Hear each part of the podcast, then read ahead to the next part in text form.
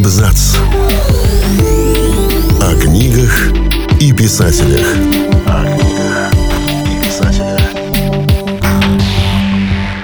Неписанное правило литературы гласит «Пиши то, что сам прочитал бы с удовольствием».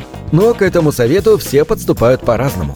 Одни писатели, выбрав для себя одно направление, затем уделяют ему все свое внимание. Другие то и дело совершают резкие повороты в своей карьере. А бывает, что автор, сделавший себе имя в одном направлении, затем пробует свои силы в других. Всем привет, я Олег Булдаков, и сегодня расскажу вам о нескольких авторах громких фантастических и фэнтезийных книг последнего времени, которые изначально прославились в совсем других жанрах. Библиография Стивена Чбоски пока содержит всего две книги, но обе они не на шутку прогремели.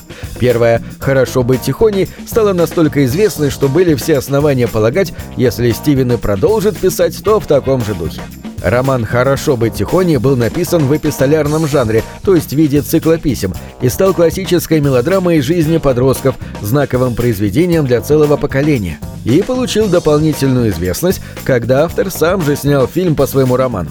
Однако затем Джбоски написал мистический хоррор в стиле Стивена Кинга «Воображаемый друг». Главный герой – мальчик Кристофер, который потерялся в лесу на 6 дней и вернулся изменившимся. Теперь он слышит голос воображаемого друга. Это не просто голос в голове, это голос с той стороны. Кристофер должен помочь новому знакомому в войне с некой шептуньей, иначе граница между реальным и воображаемым миром исчезнет, и на Земле разверзнется ад. Город постепенно погружается в хаос и ужас, распространяемые посланцами шептуньи. Взрослые ничем не могут помочь Кристоферу, а у детей для этого слишком мало сил.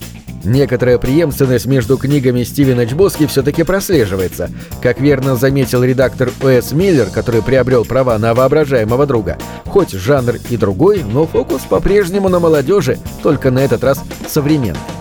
Брайан Фриман сначала вообще не собирался заниматься литературой. После окончания Картон-колледжа он строил карьеру в маркетинге, в итоге став директором по связям с общественностью маркетингу в международной юридической фирме. И только после 40 он написал первый роман «Аморальный», который тут же получил премию Макавити за лучший дебют автора детективов. После этого он стал заметным писателем триллеров и психологических детективов, написал два десятка книг, которые пользовались любовью поклонников этих жанров. Сюжеты в романах были вполне реалистичными, никакой фантастической составляющей. Однако недавно Фриман написал «Бесконечность», которая стала неожиданным шагом в фантастику. Начинается роман в духе чистокровных триллеров. Главный герой Дилан Моран попадает в автокатастрофу, в которой погибает его жена, а сам Моран подвергается странным видениям, где видит самого себя. Когда он обращается за помощью к психиатру, списывая все на травму, ему открывается пугающая истина.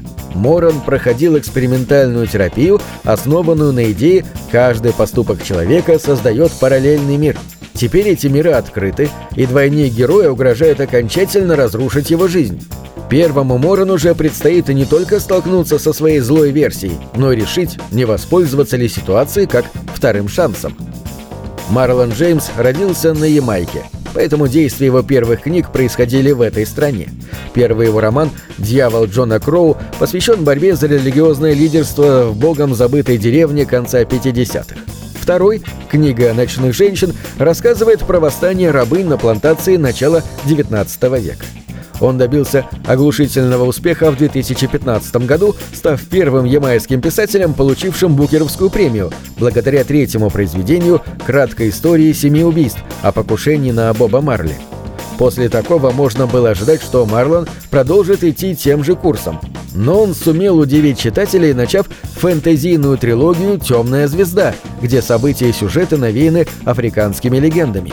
Писатель признался, что его всегда привлекали африканский континент и его самобытные ни на что не похожие мифы. Первая книга трилогии «Черный леопард, рыжий волк» рассказывает про поиски мальчика, который бесследно исчез три года назад – чтобы его найти, собирается поисковая группа из очень странных личностей вроде оборотня по кличке Леопард.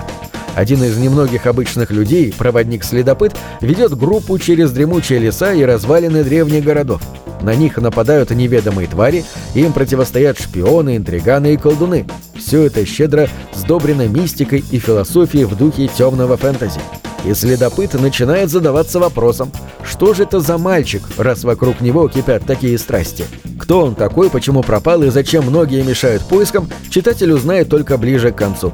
В центре сюжета второго романа оказывается ведьма лунной ночи, которая в первом томе выступала в качестве антагониста.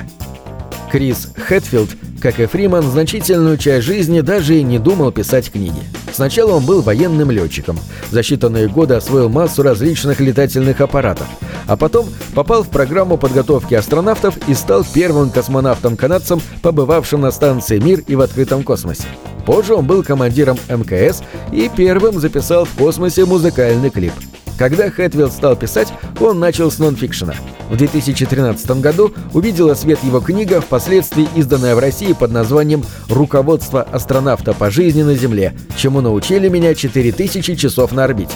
Крис рассказал, как с юных лет мечтал о космосе и, несмотря на массу преград и почти нулевые шансы на успех, смог осуществить мечту. Да как? Этот своеобразный учебник жизни сделал Хэтвилда еще более известным и популярным. По совету редактора, бывший астронавт вернулся к теме космоса, но теперь в жанре научной фантастики. Его книга «Убийственный Аполлон» написана на стыке альтернативной истории и триллера. Она посвящена спецмиссии на Луне в начале 70-х в разгар противостояния США и СССР. Три астронавта на корабле «Аполлон-18» помимо научных исследований должны выполнить секретную задачу – обнаружить тайную советскую станцию и положить конец ее работе. Ситуация осложняется тем, что уже после запуска вскрывается предательство в НАСА, а напряжение между Кремлем и Белым домом вновь накаляется до предела. И будущее всего мира лежит на плечах космонавтов, бесконечно далеких от дома.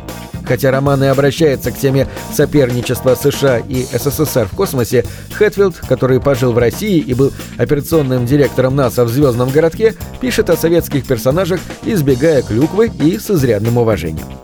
На счету Норы Робертс десятки различных наград. Ее произведения активно экранизируются, у нее за плечами две с лишним сотни книг, а в «Нью-Йорк Таймс» в 2009 году назвали Робертс «любимой писательницей Америки». Подавляющее число ее произведений относятся к жанру детективов или любовных романов, а порой написаны на стыке того и другого в разных пропорциях. В этих направлениях Нора Робертс добилась невероятного успеха. В 2000-х она выпустила трилогию «Круга», в центре сюжета которой находится проклятый вампир и где, конечно, не обходится без романтики. Затем Робертс написала трилогию «Хроники избранной» на стыке постапокалипсиса и фэнтези. По сюжету вирус-приговор за несколько недель уничтожил человеческую цивилизацию. Но те, кто выжил, получил магическую силу. Кто-то научился летать, кто-то овладел техникой проклятия, а кто-то отныне умеет зажигать огонь силой мысли. И при этом мир проваливается в бездну типичного темного фэнтези, где властвуют тьма, страх и хаос. Прекратить все это может только избранная, еще нерожденная девочка. По предсказанию одного из магов, избранной удастся повернуть человечество к свету, к той цивилизации, что когда-то была построена человеком. Но не все хотят возврата к прошлому. Для любителей ловить рыбу в мутной воде текущее положение – дело идеально, и они постараются помешать избранной. В том числе убить беременную мать избранной, чтобы она не была рождена. На этом все. Читайте хорошие книги.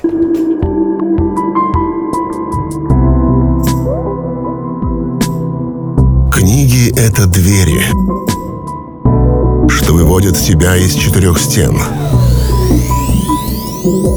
с ними ты проживаешь другие жизни, а свою умножаешь в тысячу раз. Тысячу раз. Тысячу раз.